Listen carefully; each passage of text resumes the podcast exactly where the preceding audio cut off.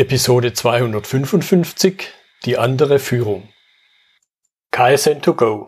Herzlich willkommen zu dem Podcast für Lean-Interessierte, die in ihren Organisationen die kontinuierliche Verbesserung der Geschäftsprozesse und Abläufe anstreben, um Nutzen zu steigern, Ressourcenverbrauch zu reduzieren und damit Freiräume für echte Wertschöpfung zu schaffen, für mehr Erfolg durch Kunden- und Mitarbeiterzufriedenheit, höhere Produktivität durch mehr Effektivität und Effizienz an den Maschinen, im Außendienst, in den Büros bis zur Chefetage. Heute habe ich Marek Poppenburg bei mir im Podcastgespräch. Er ist der Mitbegründer von Intrinsify, Autor, Vortragsredner und Vordenker. Hallo Marek. Hallo Götz, vielen Dank für die Einladung. Ja, schön, dass du so spontan im Grunde doch dabei bist. Ich habe schon ein paar Stichworte zu dir gesagt, aber stell dich gern mal den Zuhörern noch ein bisschen intensiver vor man fängt ja immer mit dem Privaten an. Ne? Ich habe ein Kind, ich bin 39 Jahre alt, ich wohne in Südengland und äh, ich bin, ich treibe gerne Sport. okay.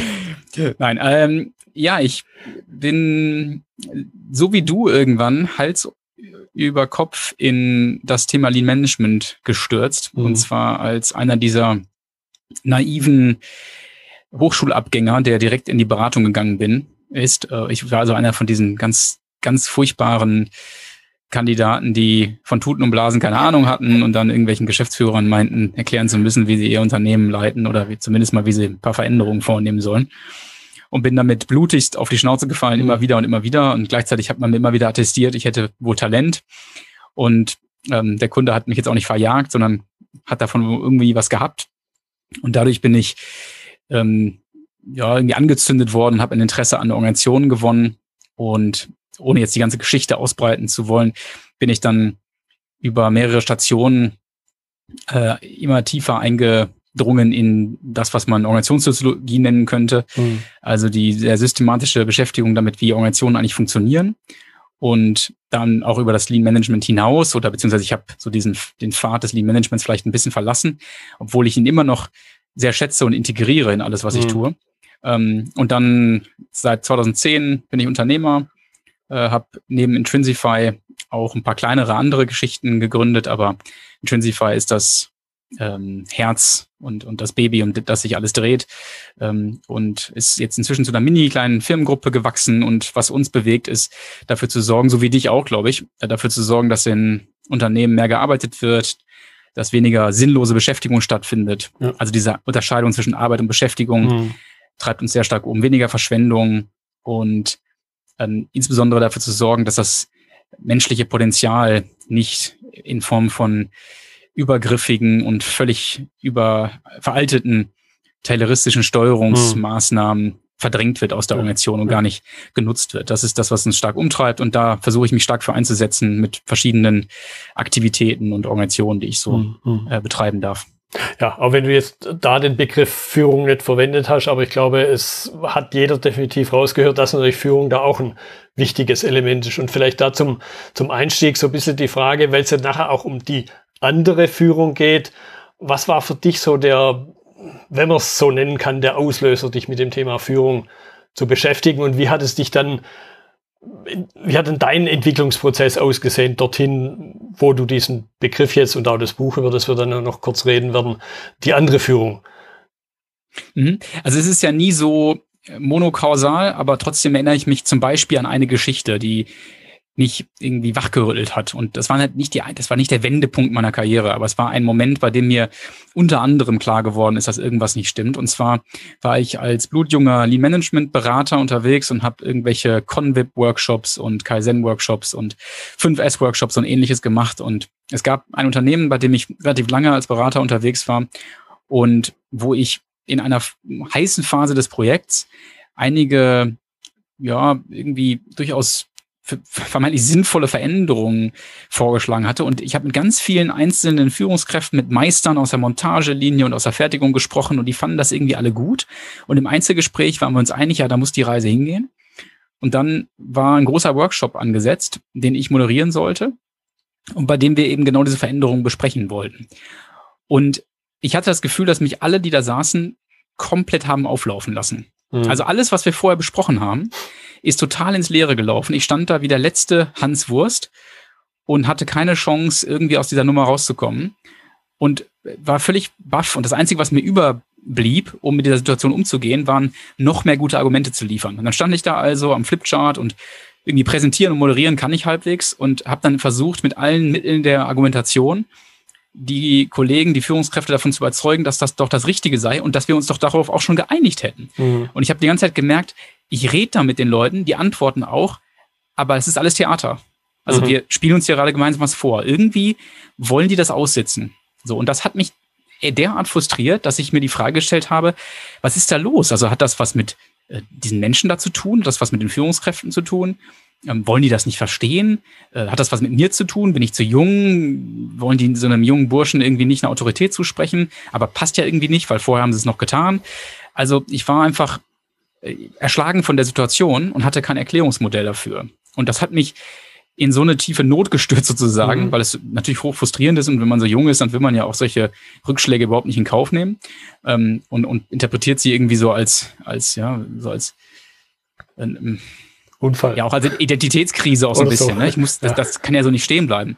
Und dann bin ich äh, über Umwege äh, bin ich dann ähm, irgendwie zu der zu der These gekommen für mich selber, das muss was mit dem Führungssystem irgendwie zu tun haben. Also mhm. es geht scheinbar ähm, steht hier dieser Veränderung etwas Grundsätzlicheres im Weg.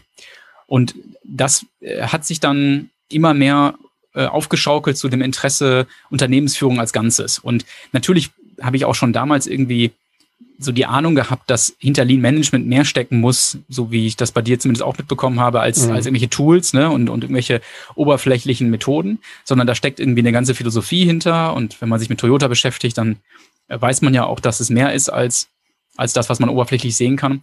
Und äh, dann ist halt ein Interesse daran entstanden, was ist das eigentlich so? Mhm. Was macht der Toyota anders als das, was im Westen unter Lean Management verstanden mhm. wird?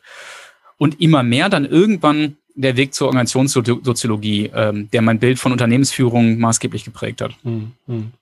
Ja, du hast schon genannt, äh, das Stichwort System, Systemtheorie habe ich äh, bei dir gelesen mhm. da, dass, dass du das, dass es für dich eine Rolle spielt und, und vielleicht das als, als zweiter Punkt. Also es klang schon an, welche Rolle oder dass sie überhaupt eine Rolle spielen, Systeme, Systemtheorie, an deinem, bei deinem Führungsmodell letzten Endes.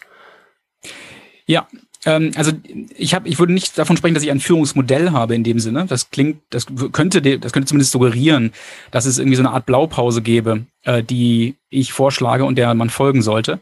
Ganz im Gegenteil, ich glaube, gerade das ist das Problem. Also mhm. ich glaube, dass viele der Ansätze, sei es Lean Management, sei es äh, agiles Management, sei es New Work oder was auch immer es ist, egal welcher Aufkleber da drauf geklebt wird, immer wenn der Eindruck entsteht, es handele sich um ein kopierbares oder anwendbares Modell, ist man eigentlich schon in der Falle drin. Ja. Weil das negiert irgendwie die Tatsache, dass jede Organisation eine Eigenentwicklung braucht und ein Eigenleben hat und sich auch auf geschickte Art und Weise, wie in diesem Beispiel, von dem ich gerade erzählt habe, sich eben um Veränderung windet. Nicht die Menschen, sondern das System. Und das ist die Brücke zur Systemtheorie.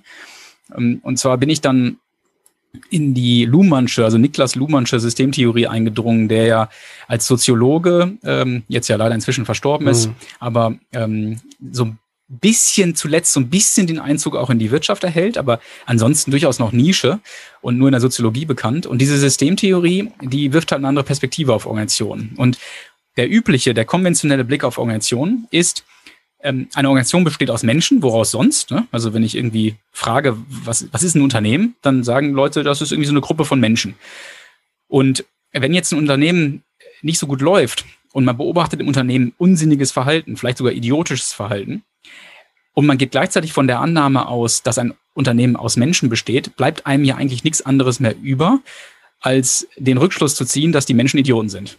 Weil sonst, so und ähm, wenn man das nicht akzeptieren möchte oder wenn man die Ahnung hat, es könnte vielleicht auch was anderes sein, weil die gleichen Menschen in einem anderen Kontext scheinen ja ganz anders zu handeln, mhm. nehmen die raus, packen die in ein anderes Unternehmen, plötzlich blühen die auf oder nehmen sie aus dem Unternehmen raus, wo sie aufgeblüht sind, packen sie in ein anderes System rein, plötzlich gehen sie wieder ein wie eine nicht gewässerte Pflanze. Also irgendwas muss das mit dem Umfeld zu tun haben. Und die Systemtheorie von Luhmann, die stellt eine zunächst mal sehr kontraintuitive und oft missverstandene, im Sinne von provokant missverstandene These auf, nämlich dass Organisationen gar nicht aus Menschen bestehen, sondern nur aus Kommunikation. Und mhm. ich vergleiche das immer ganz gerne mit Spielen, also mit Brettspielen. Wenn ich, wenn ich ein Spielbrett kaufe oder ein Brettspiel vielmehr, dann packe ich das aus und da sind da auch keine Spieler drin. Also da sind Spielfiguren drin, da sind Regeln drin, da sind, ist ein Spielbrett drin, aber die Spieler sind da natürlich nicht Teil von. Die braucht es zwar, damit das Spiel gespielt werden kann, aber die sind da nicht ein Teil von. Und wenn ich jetzt Verhalten von Spielern so wie dir und mir auf einem beispielsweise Monopoly-Spielbrett beobachte und dann Rückschlüsse auf die Persönlichkeit versuche zu ziehen, dann würde ich beim Beispiel Monopoly immer nur auf die Idee kommen zu sagen, ja, der Götz ist ein alter Kapitalist, der will sich nur auf der Grundlage anderer bereichern und versuchen, äh, möglichst viel Geld denen aus der Tasche zu ziehen. Ähm, das ist wahrscheinlich kein besonders netter Geselle. Ähm, und und das gleiche passiert in Organisationen auch. Also wir beobachten Menschen immer im Kontext, in dem sie gerade handeln. Ich nenne das manchmal auch das Kraftfeld des Systems. Und wenn wir dieses System nicht als relevante, und zwar sehr dominant relevante Rahmenbedingungen mit ins Kalkül ziehen, dann machen wir immer Beobachtungsfehler, ständig. Mhm. Dann sind wir immer auf der Suche nach Helden und Schuldigen, immer auf der Suche nach, wer hat das falsch gemacht, wer muss weiterentwickelt werden, wem fehlt ein Talent, wem fehlt irgendeine Fähigkeit, wem fehlt eine Qualifikation, wer kann nicht führen, wer kann führen, wer ist gut, wer ist schlecht und so weiter. Anstatt sich die zur Frage zu stellen, welche Rahmenbedingungen sorgen eigentlich dafür, dass hier in diesem Unternehmen wirksame Arbeit, die von viel Wertschöpfung und wenig Verschwendung geprägt ist, stattfinden kann. Und das ist eine Frage, die viel zu selten gestellt wird. Und diese, diese Fährte, die kriegt man erst wirklich aufgenommen, ist zumindest meine Erfahrung, wenn man sich systematisch mit Systemen und ihrer mhm. Wirkmechanismen auseinandersetzt. Ja, ja. ja wo, wo bei mir da gerade der Gedanke kam, die Menschen, die sagen, Organisationen bestehen aus Menschen, würde ich fast so weit gehen zu sagen, die haben ja den ersten Schritt schon gegangen. So der ganz krasse Fall finde ich immer wieder, wenn du im Grunde raushörst, ja, die Organisation ist halt irgendein Automat. Und man den, den Aspekt mhm. Mensch ja schon fast übersieht. Ja, das stimmt, genau. Also äh, das ist ja das äh, fast schon widersprüchliche, würde ich sagen. Ne? Also wenn du jemanden fragst, besteht eine Organisation aus Menschen, sagen sie ja. Aber in vielen traditionell geführten Unternehmen handeln Führungskräfte so, ja als wäre die, so wie du sagst, als wäre das Unternehmen eine Maschine. Genau. Und äh, reduzieren damit unnötigerweise Vielfalt im Unternehmen, Komplexität, äh, reduzieren sie äh, immer in der Hoffnung, dadurch wird das Ding, dieses, dieses etwas Organisation irgendwie steuerbar werden. Mhm. Irgendwie, wenn wir noch mehr Zahlen einfügen, wenn wir noch mehr Kennzahlen reporten, wenn wir noch mehr Projektstatus Meetings machen, wenn wir die IT-Systeme besser füttern, vielleicht noch ein Formular mehr einführen, noch eine Statistik mehr bemühen, noch eine Hierarchieebene mehr einziehen, mhm. noch ein äh, Meeting mehr machen zur Abstimmung, dann wäre irgendwann ein Zustand erreicht, in dem wir im Zentrum objektiv entscheiden können, wo die Reise hingehen muss ja. und wie man jetzt entscheiden muss. Und das ist halt ein unglaublich fundamentaler Denkfehler, weil Organisationen so nur funktionieren können, wenn die Umwelt unglaublich stillhält, so wie sie vielleicht vor 120, 130 Jahren das noch getan hat, ja. aber eben heute nicht mehr. Ja. ja. Gut, und jetzt, wenn man das Bild der Maschine vor Augen hat, dann könnte man ja sich der Illusion hingeben, ja, da packe ich halt Hammer und Zange aus und, und fange da an, mal dann rum zu reparieren. Und mhm. du hast ja eingangs auch schon gesagt, im Lean-Kontext ist man generell, würde ich mal sagen, schon mal einen gewissen Schritt vorangekommen, dass man erkannt hat, vielleicht nur nicht alle, aber die meisten, ich nehme uns zwei da definitiv nicht aus, wir haben es erkannt, dass es halt nicht um Werkzeuge, um Methoden und so weiter geht, sondern es geht um mehr.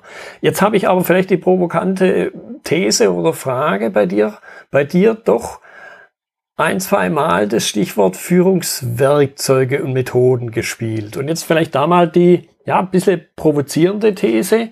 Ist das jetzt ein Widerspruch zu dem Gedanken, Lean ist mehr als Werkzeug und Methode?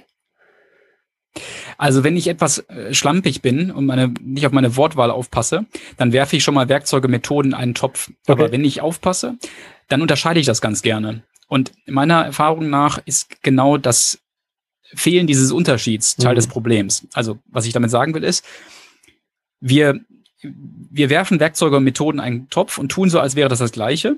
Und was wir damit immer erhoffen zu bekommen, ist etwas, das die Sache besser macht. Ähm, und zwar ohne, dass man selber denken muss. Also, mhm. ich habe ein Problem mit der Verschwendung. Probier's doch mal mit 5S, um jetzt im Lean-Kontext zu bleiben. Ja. Oder ähm, die, das Team funktioniert nicht so gut. Lass uns doch mal auf Kanban umstellen. Ähm, egal, ob es jetzt im agilen Kontext ist mhm. oder im Fertigungskontext im Lean Management. Oder lass uns mal Scrum probieren. Oder lass uns mal dies oder jenes. Vielleicht wird's ja besser. Also das heißt, man wendet irgendwelche Rezepte an, in denen dann gesagt wird, wie, wann, was zu tun ist und welche Rollen besetzt werden müssen, in der Hoffnung, dass Probleme gelöst werden. Und jetzt kommt meine provokante These, die man eigentlich noch gar nicht verstanden hat. Ja. Also man merkt, irgendwas ist nicht gut, aber, und das, da setzt ja Aline auch einen großen Schwerpunkt drauf, verstehe erstmal das Problem. Und ja. auch ich würde genau diesen Pfad immer empfehlen. Ein tiefes Problemverständnis ist die Voraussetzung dafür, dass man dann auf eine Idee kommen kann, wie man das Problem löst. Und jetzt kommt meine Unterscheidung. Ähm, Methoden sind für mich Rezepte. Also Methoden immer dann, wenn, wenn eine, wenn etwas angewendet wird und man versucht, das möglichst genau anzuwenden, in der Hoffnung, dass es dann besser wird. Nee, guck mal, wir haben die Stehungen hier bei den Sprints, haben wir nicht jeden Morgen gemacht. Das konnte ja nichts werden. Mhm. Ne? Oder, oder wir haben zu viel Karten in den, ähm, in den VIP genommen. So, das konnte ja nichts werden. So, also wir haben das Rezept nicht sauber genug angewendet. Steht doch im Buch, lies noch mal nach. So, dann wird's besser. Mhm. In dem Moment bin ich in der Methodenfalle. Ich has, das heißt, ich habe mein Denken abgegeben. Und ich glaube, Scrum, Kanban, 5S, Convip, was auch immer es ist, das kann sowohl als Werkzeug als auch Methode, als auch als Methode verstanden werden. Und Werkzeug ist für mich, wenn ich zum klassischen Werkzeug zurückgehe, also so einem so ein, so ein Werkzeug, das jedem einfällt, wenn man fragt, was ist ein Werkzeug, dann sagt jeder, irgendwie Hammer oder, oder, oder Säge oder mhm. irgendwie sowas, ne? Und wenn du jetzt in den Supermarkt, Entschuldigung, in den Baumarkt reingehst und du kaufst eine Säge, dann hängt da ja keine Anleitung dran. Da, da steht ja nicht, was du mit der Säge tun musst. Da mhm. steht vielleicht noch ein Sicherheitshinweis irgendwie so von wegen weg von Kindern, keine Ahnung. Aber ähm, da wird ja nicht gesagt, was du tun musst. Das heißt, und das hat für mich fundamentale Bedeutung, das, das heißt, damit diese Säge Wirksamkeit entfalten kann, brauche ich Marc, eine Idee oder du, Götz, brauchst eine Idee, was du mit der Säge womöglich anstellen könntest. Das heißt, ein Werkzeug wird immer nur in Verbindung mit der Idee eines Talents wirksam, während eine Methode wie ein Kochrezept unabhängig ist von dem Anwender. Wenn man also eine Methode anwendet, das Problem ist damit nicht gelöst, dann hat der Anwender sich entweder nicht an die Methode gehalten oder es war der Fehler schon in der Methode drin. Da mhm. wurde irgendein Schritt nicht vernünftig aufgeschrieben. Beim Werkzeug ist es anders. Beim Werkzeug brauche ich eine Idee, um damit umzugehen. Und ich will es mal an einem, einem simplen Beispiel deutlich machen. Wenn ich, äh, nehmen wir, keine Ahnung, Mitarbeitereinstellung. So, die erste Frage, die ich mir immer stelle, und das ist ein, in dem Sinne auch ein Werkzeug, ein Denkwerkzeug, ist das jetzt ein komplexes Problem, die Einstellung eines Mitarbeiters?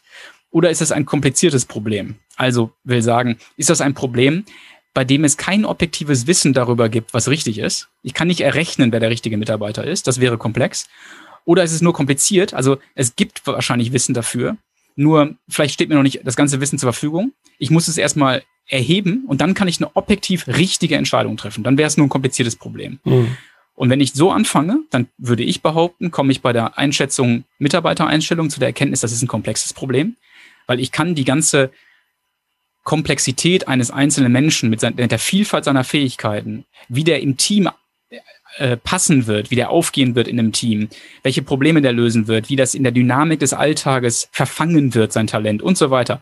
Das ist so komplex, das kann ich nicht äh, trivialisieren, so dass ich es irgendwie messen könnte. Mhm. Das heißt, wenn ich jetzt versuche, eine Methode anzuwenden, sprich ein Rezept, das mir sagt, was ich tun soll, zum Beispiel Assessment Center. Ja, mach ein Assessment Center, danach weißt du, wer der Richtige ist brauchst den Bewertungskatalog, machst Skala von 0 bis 5 und danach hast du einen Nutzwert, der rauspurzelt und dann weißt du, das ist der richtige Mitarbeiter. So, den musst du einstellen. Da würde ich sagen, das ist Quatsch. Das ist Methodenfalle. Das ist, das ist ähm, die, die, die Komplexitätsfalle. Also sprich, man glaubt, ein Problem wäre nur kompliziert, wäre mit Wissen behandelbar. Man glaubt, Gefühle spielten keine Rolle. Ähm, man glaubt, man bräuchte keine Ideen, sondern man könnte einfach nur einer Methode folgen und dann purzelt am Ende sozusagen das richtige Ergebnis raus. Das mhm. ist klassisches, naives Management, könnte man sagen. Das mhm. ist eine Traumvorstellung der objektiven Welt.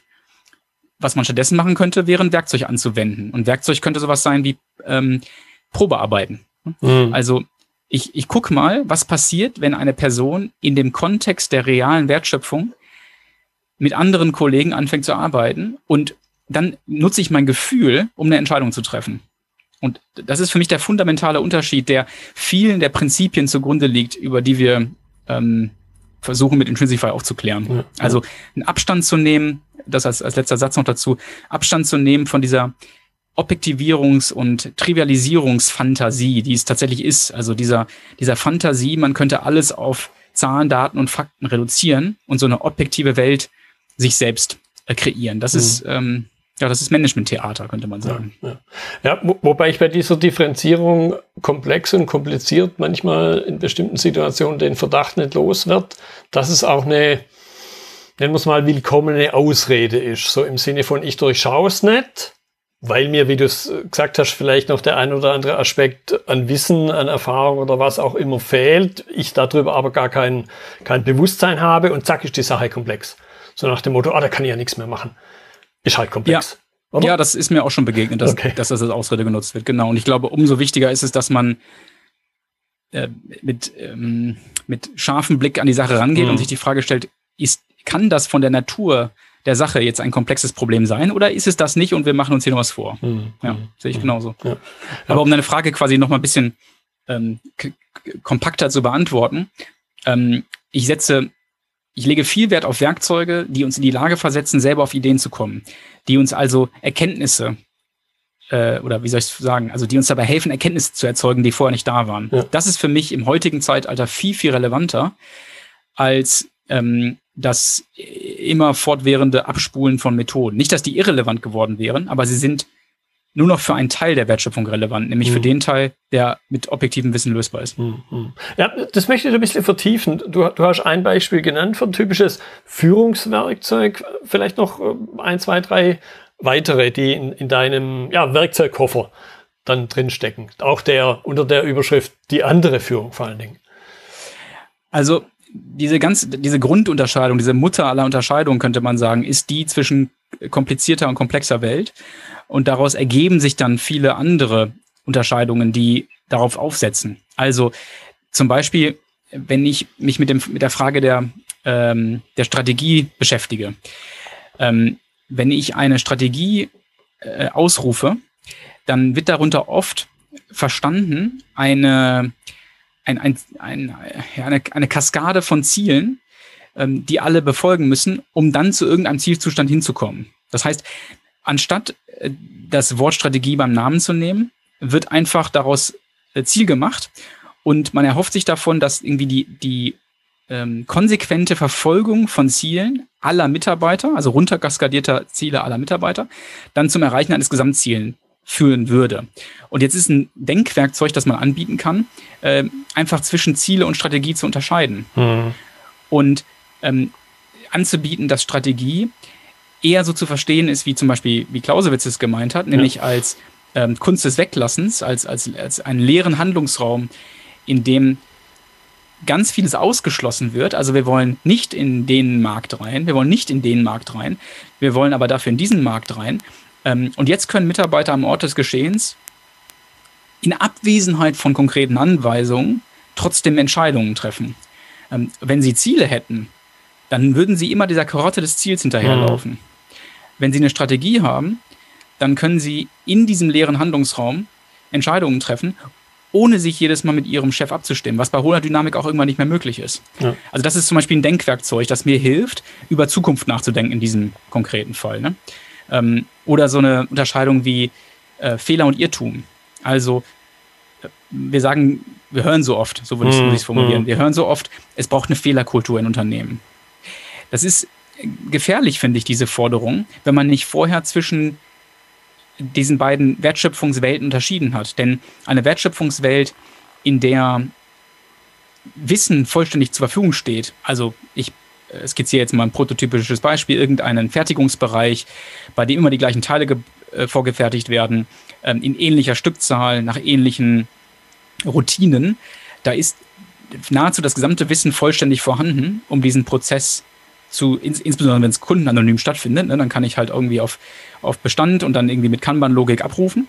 Ähm, das heißt, ich habe ein relativ ähm, komplexitätsfreies Umfeld.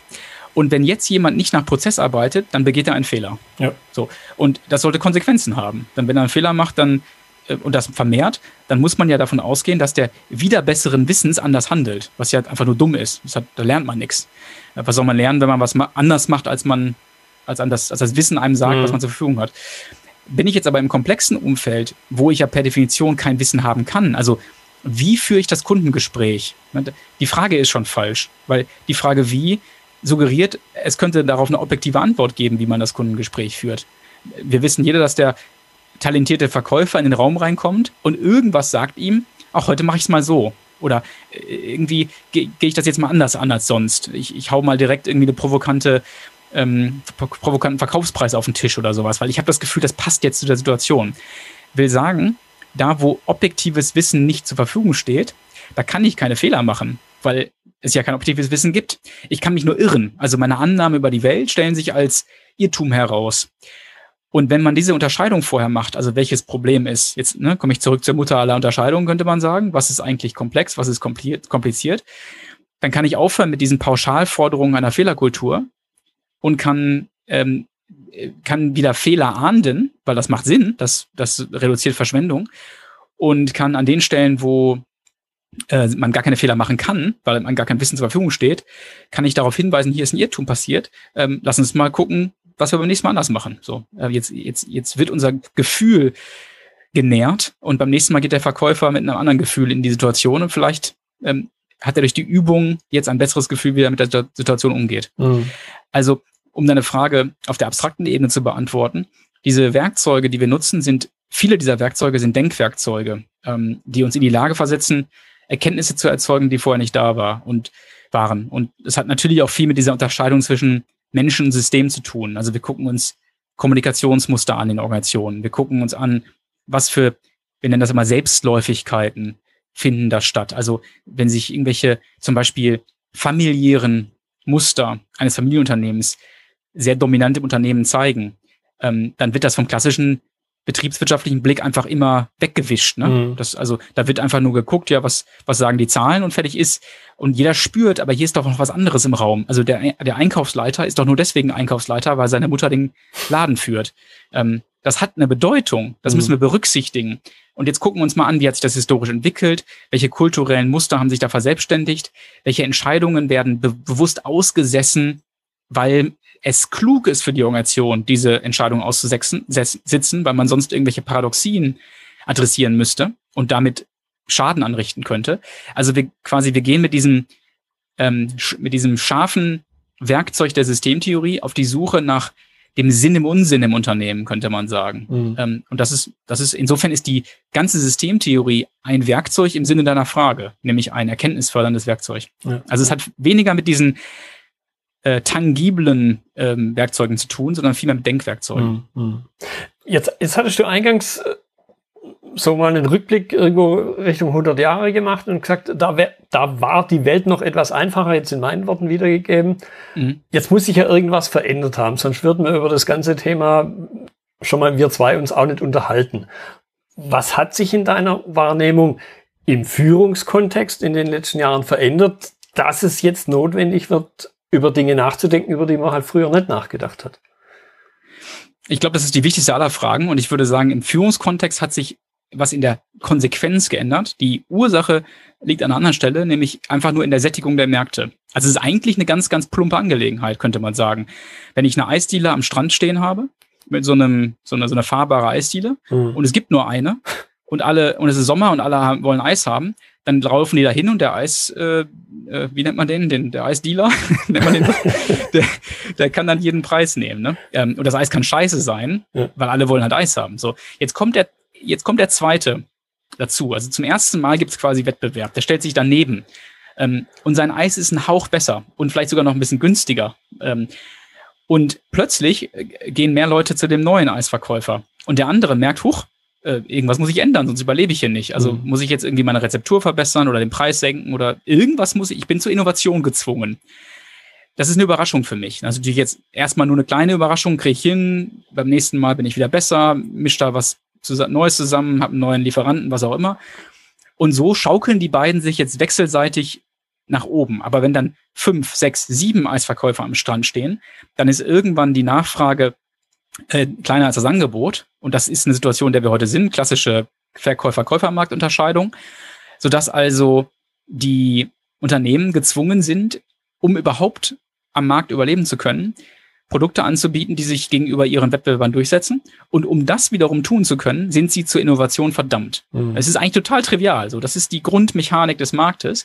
Äh, und die war halt einfach vor 120, 130, 140 Jahren nicht vorhanden, weil da einfach das Angebot deutlich kleiner war als die Nachfrage. Ähm, das war eine Ausnahmephase in unserer Wirtschaftsgeschichte.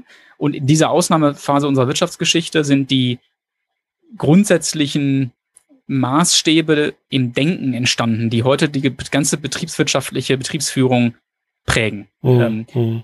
und, und deswegen versuchen wir alles zu vermessen. Ne? Die, die Vermessung der Welt, die Vermessung des, des Unternehmens mit immer hochgezüchteteren Managementpraktiken und Managementinstrumenten. Also es wird ja nie gefragt, was könnten wir mal weglassen, sondern mhm. was könnten wir noch einführen.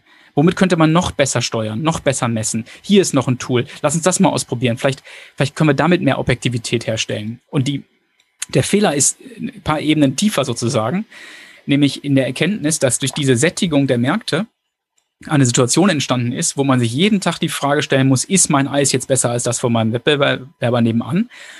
Das heißt, jede kleine Überraschung, die mein Wettbewerber in Form einer Innovation erzeugt, eine neue Eissorte, bessere Waffeln, äh, geringerer Preis, eine clevere Vermarktungstaktik, ein besseres Image. Äh, jeden Tag kommt er mit irgendeiner neuen Idee um die Ecke. Mhm. Das heißt, ich bin auch jeden Tag dazu gezwungen, irgendwas Neues zu machen. Und was Neues machen heißt ja immer mit Ungewissheit umzugehen. Also in eine Situation, in eine Welt hineinzuhandeln, die ich nicht kontrollieren kann. Und dieses, die, dieser Aspekt der Wertschöpfung, ähm, also in eine Welt hinein zu wertschöpfen, die mir noch nicht bekannt ist, die ich mir nicht vollständig erschließen kann, ist zwar schon äh, 60, 70 Jahre alt, das fing ja schon in den 50er, 60er Jahren an, dass Qualität dann irgendwie, ne, da war die große Phase des Qualitätsmanagements, ähm, dass das eine größere Rolle spielt plötzlich, weil die Verhältnisse langsam wieder kippen und die Verkäufer ähm, wieder mehr Druck haben als vorher. Und dann zog sich das allmählich durch alle Branchen. Aber das, so, die, also ich sag mal, der Markt hat sich verändert, aber die sozialen Betriebs äh, die, wie soll ich sagen, die sozialen Systeme, die Betriebsansätze sozusagen, ja. die haben sich immer noch nicht in ihrer Natur grundsätzlich geändert. Und sie müssen halt unbedingt um was ergänzt werden, was mit dieser Komplexität der Märkte, die wir heute haben, umgehen kann. Und ein letzter Aspekt dazu. Natürlich wären die Unternehmen schon längst tot, wenn sie, also wenn der, wenn die Eisdiele mit den anderen Wettbewerbern nicht standhalten könnte, dann wäre sie ja schon weg vom Fenster. Das heißt, Unternehmen, die heute am Markt existieren, haben offensichtlich bewiesen, dass sie wettbewerbsfähig sind. Allerdings wird diese Leistung in den meisten Unternehmen erbracht auf der Hinterbühne der Organisation. Also das Ganze wird nicht legitimiert, es gibt keine formalen Räume dafür. Das, das Management spielt immer noch das Steuerungstheater. Also man macht sich gemeinsam vor, man könnte die Wertschöpfung kontrollieren. Die Realität ist inzwischen schon eine ganz andere. Das heißt, unterm Radar wird anders gehandelt. Das ist aber peinlich, darüber zu reden. Wir haben das, das Projekt haben wir jetzt schon wieder nicht nach Standard gemacht. Wir haben die Meilensteine nicht eingehalten. Wir haben uns nicht an die PMI-Standards gehalten.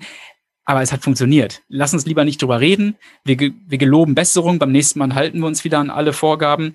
Natürlich ist es beim nächsten Mal wieder so, dass man sich nicht an alle Vorgaben hält. Und gerade deswegen ist man erfolgreich. Und diese Reibungsverluste, zwischen dieser formalen Vorderbühne und der informellen Hinterbühne einer Organisation, die werden von, man kann fast schon sagen, von Jahr zu Jahr größer. Und deswegen wird auch der Frust in Organisationen von Jahr zu Jahr größer. Also ich erlebe immer mehr, so eine, immer mehr widersprüchliche, zerreibende Kräfte in Organisationen, wo man sagt, das kann doch nicht wahr sein. Ich will doch nur meinen Job machen. Ich will doch nur arbeiten. Ich will doch nur mit meinen Kollegen Kundennutzen stiften. Mhm aber ich werde jeden Tag davon abgehalten. Das ist das, was Frust erzeugt und das ist das, was Unternehmen tendenziell unwirtschaftlicher macht und gerade noch so am Überleben hält. Also die Hinterbühne hält sie gerade noch so am Überleben. Mhm. Und äh, das ist das Problem, mit dem viele Unternehmen ringen. Und die Lösung, die sie suchen, ist immer noch, ganz oft jedenfalls, auf dieser formalen Vorderbühne. Sie versuchen immer noch mit Modellen, mit Rezepten, mit Mehrsteuerung und all dem, was wir eben schon aufgegriffen haben, zu reagieren, anstatt sozusagen die Tatsache auszuhalten, dass Unternehmen hinter ihrem eigenen Rücken vom Markt erzogen werden. Und ja. das ist eigentlich das, was heute moderne Organisationsentwicklung ausmacht. Also den, die Intelligenz der Organisation für seine eigenen Zwecke zu nutzen, anstatt sie zu ignorieren oder zu negieren. Ja, ja und ich werde so den Verdacht nicht los, es werden halt auch manchmal so Richtung Confirmation Bias dann kausale im Extremfall Zusammenhänge konstruiert, weil man ja irgendwie gehandelt hat und irgendwie reagiert das System dann auf eine vorteilhafte Art und Weise, Klammer auf, weil die Hinterbühne agiert. Mhm. Und natürlich ich, der jetzt hier irgendwas eingespeist habe, äh, klopft mir da sprichwörtlich auf die Schulter und sagt, ich war's. Genau. Was natürlich die Situation im Grunde noch verschärft. Ja, stimmt. Ja, genau. Das ist, äh, erinnert mich ein bisschen an diese äh, Geschichte von der, von der Regression zum Mittelwert. Also ähm, ja. eine Führungskraft, ne, die kennst du wahrscheinlich, ja, diese, ja. also eine Führungskraft ähm, greift immer wieder ein und wenn eine Leistung gerade schlecht war, weil, also Leistung steigt, also ist mal besser, ist mal schlechter, ja. schwingt halt um einen Mittelwert rum und jetzt sagt die Führungskraft, oh, die Leistung ist gerade schlecht, ich greife mal ein, ich sag mal was, ich, ich, ich, ich spreche mal ein Machtwort. Und einfach, weil statistisch die Leistung genau. wieder besser werden muss im nächsten Zyklus, kommt, findet dann genau das statt, was du gerade gesagt hast. Ja. Äh, Confirmation Bias und ach, ich war es ja. Wenn ich nicht eingegriffen hätte, wäre es ja nicht wieder besser geworden. Ja, ja und, es kann ja keiner das Gegenteil beweisen, weil genau. ich habe ja eingegriffen. Also und deswegen, deswegen ist Theorie so unglaublich wichtig. Ja. Also diejenigen, ich sag mal, meine, meine Kritiker, äh, die ich auch habe, die werfen mir immer zu viel Abstraktionsgrad vor oder zu viel Realitätsferne. Ähm, ich komme damit gut zurecht, weil ich habe in so vielen Unternehmen inzwischen ähm, äh, Veränderungen bewirken dürfen mhm. und äh, habe mit meinen Sicherheitsschuhen in den Montagehallen gestanden und Wertschöpfung analysiert und mit den Kollegen zusammengearbeitet, dass ich da gut mit klarkomme, dass man mir das vorwirft. Aber das ist eigentlich eine große ja, Missverständnis der Zusammenhänge. Also äh, die, je abstrakter eine Theorie, desto besser bin ich in der Lage, genau sowas, wie du jetzt gerade aufgeworfen hast, überhaupt zu erkennen. Mhm. Das heißt, wenn ich eine solide Theorie habe, und die Systemtheorie ist eine unglaublich solide Theorie, ähm, dann bin ich viel, viel praxisnäher. Mhm. Also man könnte sagen, das sagt ja auch Kolevin, ne? Ähm, also nichts ist praktischer als eine gute Theorie. Und das bewahrte sich immer wieder aufs Neue. Und deswegen versuche ich halt immer wieder dafür zu werben. Das tun wir mit Intrinsify auch. Das ist so unser Ansatz, für den wir aufklären wollen. Ähm, weg von diesen trivialen, Bullshit geprägten, rezeptartigen Management-Weisheiten, zurück zum klaren Menschenverstand, zur Nutzung der eigenen Ideen. Und äh, dabei hilft halt Theorie. Nur viele sind sich ja, möchten sich nicht die Mühe machen, komplizierte Theorie für sich zu entdecken. Und das ist schade. Ja, und ich muss die Theorie halt durch einen Denkprozess auf meine aktuelle Situation anwenden. Das, diesen, Richtig. diesen Schritt nimmt mir keiner ab. Und wie mir irgendjemand gesagt hat, Denken ist halt, wie war das, äh, anstrengend und deshalb äh, machen so wenige. Ja, genau. Ich ja. habe eine ne, ne gute Beziehung zu einem befreundeten Geschäftsführer, der einen äh, relativ großen mittelständisches Unternehmen führt. Und ähm, der, der sagt jetzt immer im Nachhinein, wo er einiges geändert hat, ähm, ich, ich kann gar nicht glauben, dass ich damals, auch als in, in meiner Rolle als Geschäftsführer, so großkotzig, so naiv, so, ja, so herablassend war, meine Mitarbeiter für, für etwas verantwortlich zu machen, nämlich das Scheitern des Unternehmens, mhm. und die dann weiterentwickeln wollte. Eine Personalentwicklungsmaßnahme nach der anderen auf die draufgeworfen habe. So in der Hoffnung, die Menschen müssen halt sich ändern, dann wird irgendwann das Unternehmen auch besser. Die wollen es ja einfach nicht verstehen. Also muss ich sie weiterentwickeln. Um, ohne zu erkennen, dass er derjenige war, der den Rahmen geschaffen hat, in dem diese Mitarbeiter sich so verhalten haben. Und ähm, das ist, das ist, finde ich, ähm, die große Verantwortung, die Führungskräfte heute ja, ähm, annehmen können, mhm. und das tun auch viele, am System zu arbeiten, nicht an den Mitarbeitern rumzufrickeln, ja. sondern am System zu arbeiten und damit Voraussetzungen für Wertschöpfung zu schaffen. Und dann, dann werden die, die größten vermeintlichen Pfeifen werden plötzlich zu Höchstleistern im ja, Unternehmen. Ja, Jetzt, ich, ich gucke mal Richtung Uhr. Wir sind schon ja, gut fortgeschritten, aber es ist eine spannende Unterhaltung. Spannende Themen. Vielleicht so ein bisschen zum Abschluss noch, noch ein Punkt, weil du hast ihn selber adressiert, Lean, Agil, New, New Work, mhm. Äh, nehme ich persönlich als ein Spannungsfeld wahr, wo, wo, wo ja wirklich schon fast Glaubenskriege aktuell geführt Stimmt. werden. Mhm. Was ist das Richtige? Warum ist das andere als alles Käse? Und, und da jetzt an dich die Frage, jemand, der, glaube ich, überall unterwegs ist ein Stück weit, wo positionierst du dein anderes Führungsmodell auf diesem nennen wir es mal Spielfeld? In dem Moment, wo man Agilität, Lean und New Work als Programme, Klammer auf, missinterpretiert, Klammer zu, hm. ähm, und dadurch bemüht oder äh, praktiziert, in dem Moment ist äh, mein Ansatz einfach aus einer, auf einer ganz anderen Flughöhe, weil ich eben, wie eben schon dargestellt, theoriebasiert arbeite und nicht rezeptbasiert. Mhm. Deswegen spreche ich eben auch nicht von einem Führungsmodell oder so, sondern einfach von einer, es ist für mich so eine Art Werkzeugkiste. Also Future Leadership, so nennen wir das. Das ist ein Rucksack, den man aufhat und mit dem man in der Lage ist, Probleme besser zu lösen. Ich vergleiche das manchmal auch ganz gerne mit einer Sprache. Ne, ich, ich gehe, ich, wenn ich nach Frankreich fliege, und die Sprache nicht spreche, dann fällt es mir sehr schwer, durch dieses Land zu navigieren. Sowohl in der Bar als auch auf der Autobahn. Mhm. Und ähm, das ist im Unternehmen auch so. Wenn mir diese Dimension nicht zur Verfügung steht, diese Denkdimension nicht zur Verfügung steht, dann löse ich immer nur oberflächlich Symptome, aber komme nie wirklich an die Wurzel des Problems. So und viele dieser Ansätze heute werden eben, aber jetzt wiederhole ich mich eigentlich nur, als Rezept betrieben. Ähm, ich sehe aber schon einen Unterschied auch. Also ich sehe einen Unterschied zwischen, ich würde, ich würde Lean und Agil tendenziell in, eher in die gleiche Ecke verorten, mhm. nämlich ähm, in die Ecke des Versuchs, wertschöpfungsorientierte Verbesserungen zu erzeugen, zu bezwecken. Mhm. Ähm, und, und das ist auch die, ähm, die Motivation, die mich umtreibt. Während ich New Work eher in die moralische Ecke verorten würde. Und das mhm. ist natürlich übertrivialisiert und zugespitzt. Also mir ist natürlich klar, dass es Menschen gibt, die sich mit dem New Work Label ähm, markieren und während sie das tun, Dinge tun, die ich wahrscheinlich genauso tun würde.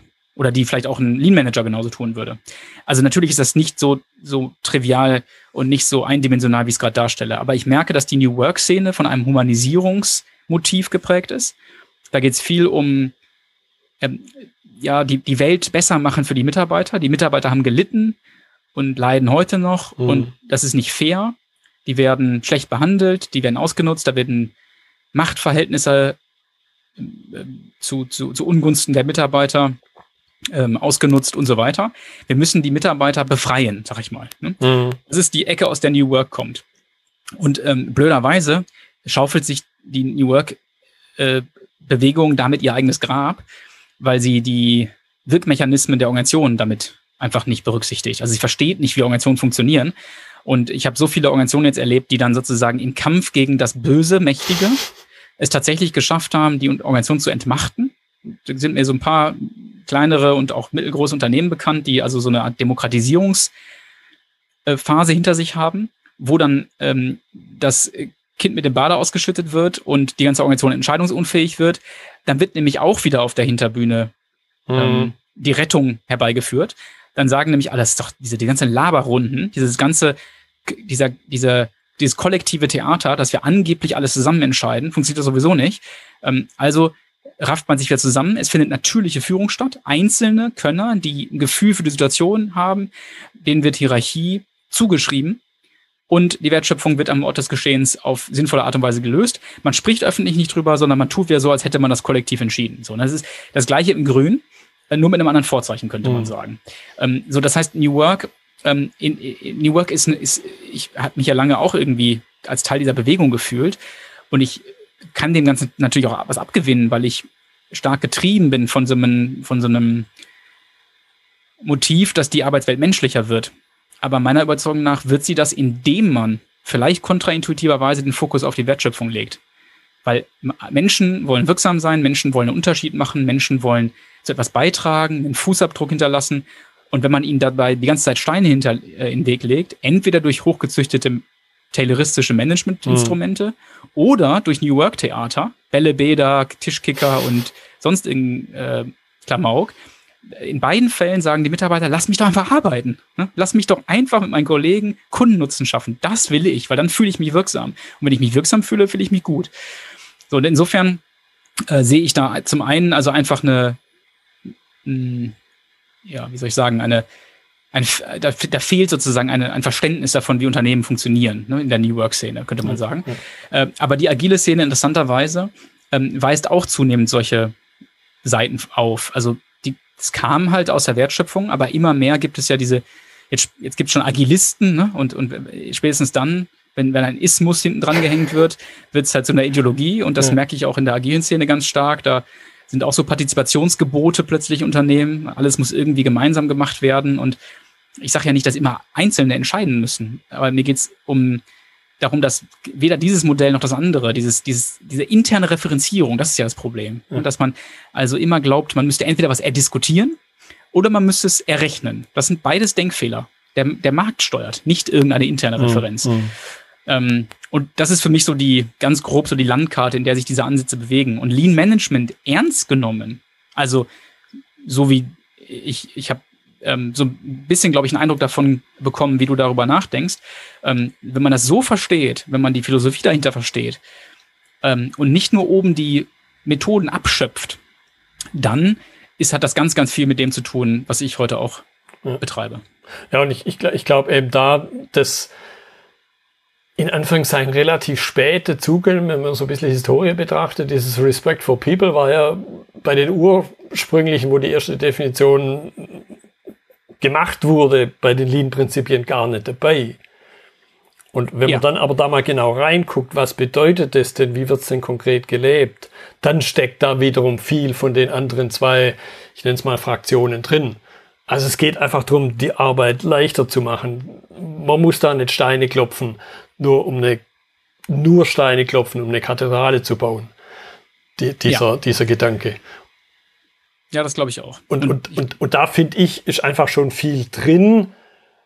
Und, und ich sehe es, wie ich es bei dir rausgehört habe, auch keinen so fraktionsorientierten, so linke Ecke, rechte Ecke und wir treffen uns genau. in der Mitte und klopfen uns da, sondern da ist viel mehr Ähnlichkeit drin, als man sich eingesteht.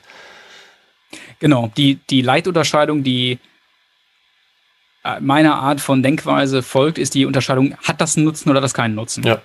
Und nicht, ist das richtig oder falsch? Ja. Oder ist das gut oder schlecht? Das sind Dimensionen, in denen meiner Meinung nach immer nur ähm, ja, das Verderben quasi hinter der Antwort wartet. Ja, ja, ja, genau. Gut, jetzt kommt aber doch noch ein Punkt vielleicht zum Abschluss, weil ich habe es schon an der einen oder anderen Stelle gesagt, dein, dein neues Buch, in dem Augenblick, wo, wo die Episode online geht, wird es ja verfügbar sein. Mhm. Und da entsteht für mich immer, immer die Frage, und das wäre so meine Abschlussfrage, welchen Personenkreis adressierst du jetzt auch mit dem Begriff andere Führung? Jetzt kann man das ja aus ganz verschiedenen Dimensionen auch betrachten. Also das ist natürlich eine zugespitzte Titel auch. Wir führen anders. Ne? Das ist also mhm. an, was soll ja natürlich nicht anders zum Selbstzweck sein. Aber das Buch ist für Menschen, die Lust haben, sich die Arbeit zu machen, das klingt natürlich jetzt erstmal fast schon vorwurfsvoll, selber darüber nachzudenken, wie sie ihren Laden führen. Das klingt natürlich vorwurfsvoll, weil ich damit ja unterstelle, es gäbe ganz viele Menschen, die das nicht wollten. Und trotzdem muss ich irgendwie konstatieren, dass die Sehnsucht nach einer klaren Antwort und nach Modellen, denen man einfach folgen kann und nicht mehr nachdenken muss, die ist schon groß. Und ich erlebe das bei den vielen äh, hunderten Teilnehmern in unserer Akademie, wie die durch so einen Prozess durchlaufen, wo sie am Ende, am Anfang haben sie noch ganz oft gefragt, ja, wie mache ich es denn jetzt ganz konkret? Oder sag mal ein Beispiel. Und am Ende unserer Ausbildung ist es ein, ist ein Puzzle entstanden und das Bild ist klar, bei dem sie selber etwas in der Hand haben, eben einen Werkzeugkasten, mit dem sie umgehen können, ein Denkwerkzeugkasten.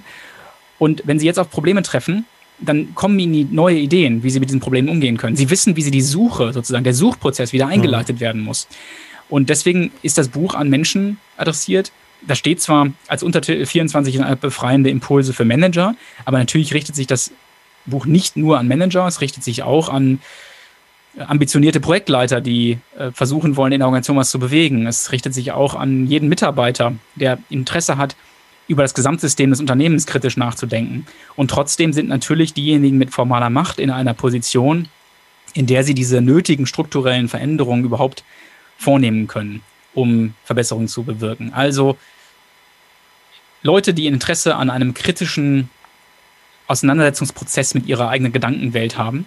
Und das nicht auf einer maximal abstrakten Ebene, sondern mit vielen, vielen praktischen Beispielen. So, das ist so die, ähm, die, ich würde sagen, das Publikum, das sich von diesem mhm. Buch hoffentlich mhm. äh, angesprochen fühlen wird. Ja, ja. ja ich, ich habe auch so ein, im, im Grunde sowas rausgehört, einen Spruch, den ich mal aufgeschnappt habe. Lesen ist Denken mit einem fremden Gehirn. Jetzt Schön. in Ergänzung, aber ich muss trotzdem selber noch denken. Selbst ja. wenn ich das Hirn von jemand anders benutze, zu meinem eigenen dazu. Ja. ja, genau. Und es wird, es wird Leser geben, da bin ich mir sicher, die sagen, ah, das ist mir irgendwie zu, zu unkonkret. Also wo ist jetzt die Lösung? Und hätte ich eine angeboten, hätte ich, mich, hätte ich meine eigenen Ideale verraten. Ja, kann ich, und deswegen habe ich das nicht gemacht. Ja, und, kann, ähm, ich, kann ich nachvollziehen. Und ich glaube, man kann auch nie, man sollte, glaube ich, auch nie jeden erreichen wollen. Ja, sehe ich auch so. Ja. Prima. Marc, ich danke dir für deine Zeit, für die interessanten Einblicke in, jetzt schließe ich hier den Bogen, in eine andere Führung. Dank dir, Götz. Hat mir Spaß gemacht.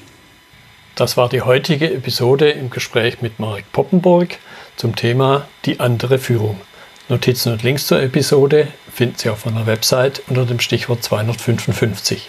Wenn Ihnen die Folge gefallen hat, freue ich mich über Ihre Bewertung bei iTunes. Sie geben damit auch anderen Linieninteressierten die Chance, den Podcast zu entdecken. Ich bin Götz Müller und das war KSN2Go. Vielen Dank fürs Zuhören und Ihr Interesse. Ich wünsche Ihnen eine gute Zeit bis zur nächsten Episode. Und denken Sie immer daran, bei allem, was Sie tun oder lassen, das Leben ist viel zu kurz, um es mit Verschwendung zu verbringen.